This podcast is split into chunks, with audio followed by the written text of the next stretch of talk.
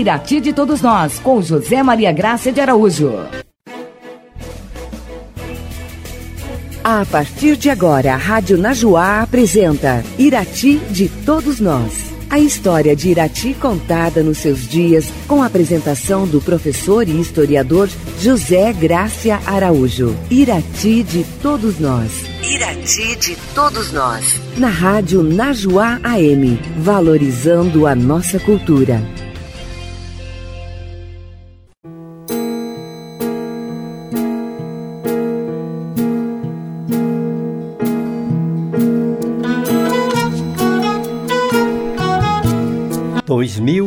2020, 5 de janeiro. Todas as nossas esperanças se renovam. Irati espera deste ano novo muito progresso, muita paz e muita harmonia para todos nós que amamos este abençoado pedacinho de chão que é o nosso Rio de Mel. O meu boa tarde a todos vocês, meus prezados e queridos ouvintes, ouvintes dessa emissora e do meu programa Irati cada vez mais de todos nós, desejando-lhes muita paz e alegria nesta nova jornada de nossas vidas. Mas agora eu tomo a liberdade de vos indicar a quem, em primeiro lugar, devemos evocar a fim de recebermos as graças que necessitamos para que tudo de melhor venha a nós nesse jovem e promissor ano de 2020. Se não vejamos. Inicialmente, prezados ouvintes, a nós mesmos, é claro. Podemos ser otimistas e batalhadores por uma melhor vida para nós, para nossas famílias e para todos os nossos conterrâneos e vizinhos. Mas é, em segundo lugar, eu tomo, mas tomo mesmo a liberdade de indicar a nossa querida Santinha, lá do Morro, nosso principal símbolo cívico e religioso, que de seu altar está nos espargir graças há exatos 62 anos. Ela, com certeza, com toda certeza, nos atenderá. Por tudo isso, foi que selecionei, prezados ouvintes, alguns documentos antigos que nos irão lembrar ou relembrar toda a história da nossa imagem lá do alto do morro a nos espargir suas graças. Tomem seus assentos, respirem fundo, fechem os seus olhos e me acompanhem. Ata de reunião realizada a 21 de agosto de 1957. Repito, prezados ouvintes, 21 de agosto de 1957. Aos 21 dias do mês de agosto do ano de 1957, no local de costume, sob a presidência do senhor João Mansur, reuniu-se a Comissão Central dos Festejos do Cinquentenário de Irati. Iniciando os trabalhos, propôs o senhor presidente a supressão do banquete, cuja proposta foi acompanhada por unanimidade dos presentes. O senhor Virgílio Moreira comunicou à comissão ter o senhor José Dalegrave reunido ao compromisso de falar na inauguração da exposição industrial e comercial em virtude do falecimento de sua progenitora. posto em discussão e votação o programa para os festejos a se realizarem no mês de setembro ficou o mesmo assim organizado. Dia 13 de setembro, às 19h30, inauguração da Exposição Industrial e Comercial. Às 20h30, inauguração da exposição de livros no Fórum de Irati. Às 21 horas, visita artística no Teatro Central com a reprise da peça de Oscar Leandro Novamente o Sol. Dia 14 de setembro, às 6 horas. Alvorada com salvas e banda de música às nove horas, inauguração na Praça da Bandeira dos bustos do excelentíssimo senhor governador Moisés Lupion e do coronel Emílio Batista Gomes, primeiro prefeito de Irati. Às 12 horas, inauguração da usina elétrica diesel em Engenheiro Gutierrez. Às 14 horas, inauguração do campo de pousos. Às 15 horas, visita ao posto de fomento e agricultura. Às 16 horas, inauguração da estrada Irati Relógio. Às 18 horas, inauguração do novo prédio do Fórum. Às 20 horas, iluminação da estátua de Nossa Senhora das Graças. E às 20 e 30, exibição do grupo folclórico poronês, prosseguindo com as danças populares de tablado. Já no dia 15 de setembro, a programação era a seguinte naquele ano de 1957 às seis horas, alvorada com salva e banda de música. Às nove horas, inauguração com bênção do monumento de Nossa Senhora das Graças, seguindo-se de missa campal. Isso, prezados ouvintes, 15 de setembro, às nove horas. Às onze horas, inauguração da usina elétrica diesel de Guamirim às 13h30 horas, números de ginásticas rítmicas executadas por escolares no campo do Clube Atlético União Olímpico. Às 15 horas, partida de futebol entre o selecionado da Liga de Futebol Regional de Irati e um quadro oportunamente convidado, local, campo do Clube Atlético União Olímpico. Às 16 horas, inauguração do Asilo Santa Rita. Às 20 horas, exibição do grupo dramático ucraniano, prosseguindo-se com danças populares no tablado. Dia 16 de setembro, às 6 horas, alvorada e hasteamento da bandeira. Às 8 horas, inauguração do altar-mor da matriz de Nossa Senhora da Luz, seguindo-se de missa.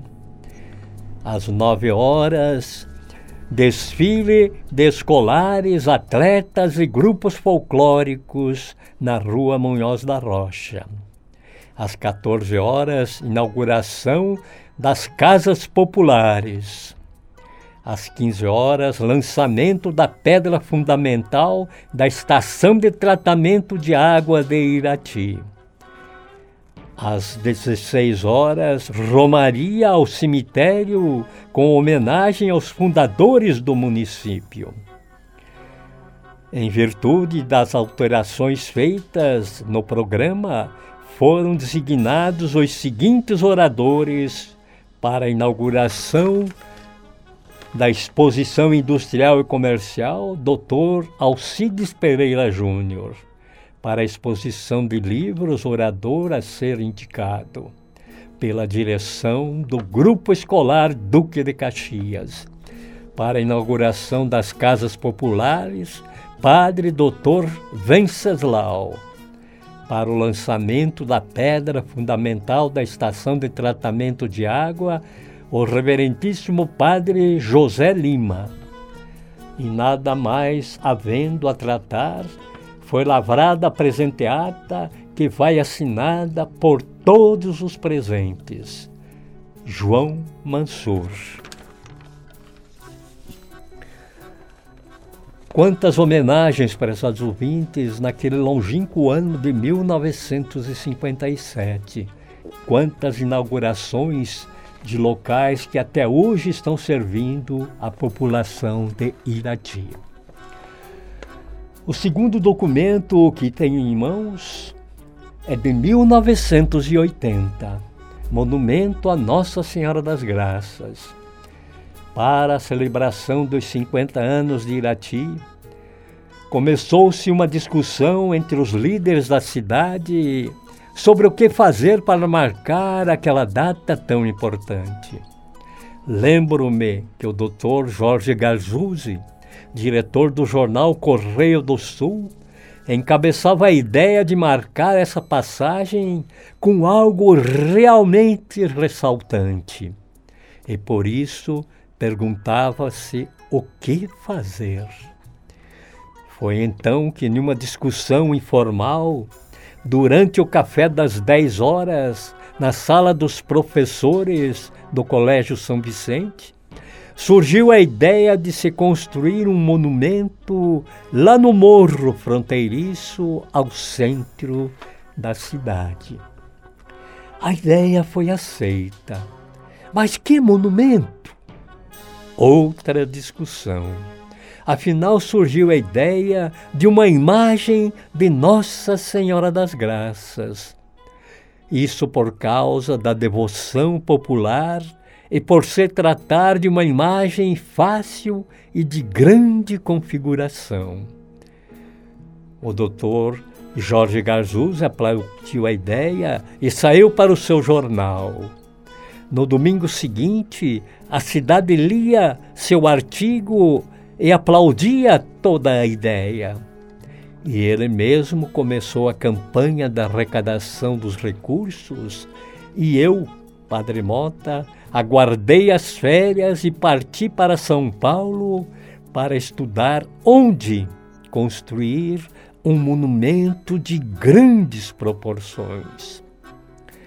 Em São Paulo, soube de um escultor em Campinas acostumado a fazer grandes imagens. Fui até lá e, depois de mostrar o que desejávamos, que era uma imagem de proporções tais que caracterizasse a cidade e a qual tinha sido escolhida. O escultor pensou um pouco, revelou que já havia construído monumento semelhante e respondeu que se responsabilizaria pela sua confecção. Discutimos o orçamento e concluímos que ficaria por conta de 500 contos naquela época. Imediatamente me comuniquei com o Dr. Jorge Garzuzzi e a quem foi dito que des, desse início à obra.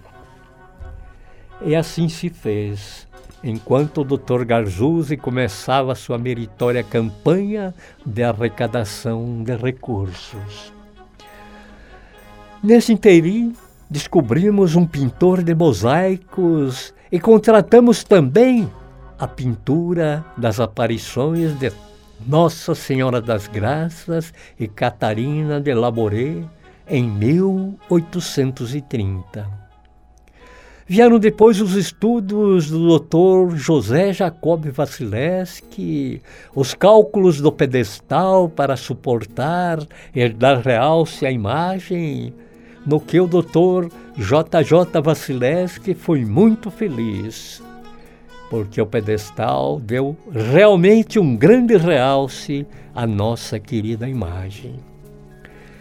Mas, como em toda obra, sempre surge um problema. Eu, Padre Mota, estava viajando quando concretaram as mãos não caídas, mas em posição horizontal. E assim foi inaugurado o monumento, até que resolvemos consertar as mãos, torná-las caídas, espargindo graças a toda a cidade. Ninguém quis se responsabilizar. Afinal, mandamos construir os andaimes com muita madeira, muito peso, e com pedreiros simples iniciamos as perfurações dos punhos. Trabalho difícil, lá no alto, todo em cimento branco. Encontrada a ferragem, cortamos suportes de cima e as mãos desceram levemente, sem o menor esforço, tomando a posição que lhes era normal. E para se ter uma ideia do tamanho de cada pulso, basta dizer que tivemos de gastar nas duas cavidades 16 baldes de cimento. Desta forma, aconteceu, no entanto, um fato que impressionou a muitos. O concreto ainda não havia secado e deu uma terrível tempestade em Irati. E comecei a receber telefonemas da cidade dizendo que os andaimes estavam caindo. Terminada a tempestade, corri lá no morro, no monumento, e realmente encontrei todo o pesado andaime caído e apoiado apenas na ponta do dedo médio da mão esquerda da santa. Preocupados em não perder nosso trabalho, os pedreiros e eu subimos pelos emaranhados dos caibros e começamos a despregar tábua por tábua e jogá-las para baixo. Desmontamos o andaime e não soubemos explicar como um cimento, ainda em fase de concretização, suportou todo aquele peso de um andaime inteiro caído sobre aquela santa mão de Nossa Senhora. Só tivemos uma explicação era Virgem agradecendo com seu sustento o nosso esforço para corrigir o defeito da sua linda imagem e manifestando seu desejo de permanecer de mãos caídas, abençoando ao povo que ele consagrou aquele documento. Prezados ouvintes, essa é uma cópia fiel de um relato escrito pelo padre Rui Pereira e que foi entregue ao padre Francisco Nogueira Mota. Irati, 29 de julho de 1989. Mais um documento relacionado à nossa querida imagem de Nossa Senhora das Graças, chamado de Projeto de Melhorias e Iluminação do Morro da Santa. Quando, em 1957, Irati comemorou o seu 50 aniversário de emancipação política, o povo desejou assinalar significativamente o acontecimento desejou plantar um marco que fosse não apenas um monumento, mas também um símbolo da cidade. E a escolha foi esta: a imagem de Nossa Senhora das Graças, símbolo de fé, do amor, da redenção. Personificou-se em sua imagem através de suas mãos o carinho e, através do seu manto, o calor. Símbolo de fé, sentinela do amor, figura de mãe abençoada. Hoje, após 34 anos de sua construção, desejamos oferecer àquele monumento as melhorias que o mesmo merece, pois que, além de um marco, é o Morro da Santa um dos pontos turísticos da cidade de Irati e também do Paraná mais visitados por turistas. É, pois, a imagem de Nossa Senhora das Graças, a maior estátua do gênero de todo o sul do país, a medir 22 metros de altura. Sua localização, propositadamente, é no alto de uma colina que circunda Irati, oferecendo aos visitantes, locais e turistas uma vista panorâmica de toda a cidade, tendo frequentemente um fluxo considerável de pessoas, além do cotidiano de fiéis e muitos devotos. A municipalidade, preocupada e, sobretudo, desejada em proporcionar instalações apropriadas ao local, onde se localiza a imagem de Nossa Senhora das Graças, pretende executar um trabalho realmente expressivo, grandioso, até que venha a valorizar ainda mais uma obra legada por nossos antepassados. Carece, portanto, de um sistema de iluminação adequada e que, por seu alto custo, inviabiliza aos cofres públicos a sua execução. Para não termos frustrado este nosso grande empreendimento, estamos recorrendo às instituições capazes de nos ajudar. Razão que nos leva a buscar, junto a vossas senhorias, queridos iratienses, os recursos que tanto necessitamos para a realização desse nosso ideal. Irati merece, a imagem de Nossa Senhora merece também.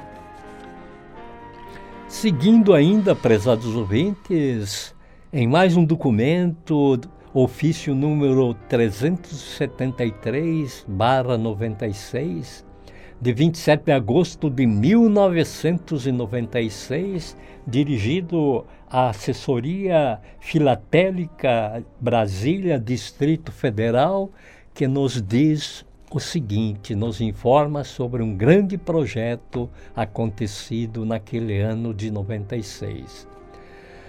Prefeitura Municipal de Irati, prezados senhores, quando, em 1957, Irati comemorou seu 50 aniversário de emancipação política, o povo desejou assinalar significativamente o acontecimento.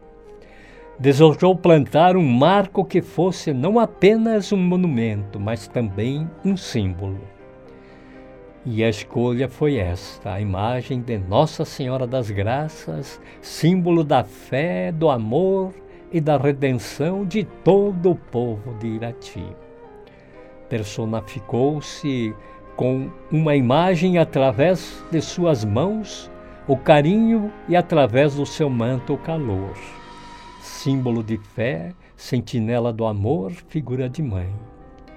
Hoje, após muitos anos de sua construção, desejamos oferecer àquele monumento uma homenagem especial, pois que, além de um marco, é o Morro da Santa, um dos pontos turísticos da cidade de Irati e também do Paraná.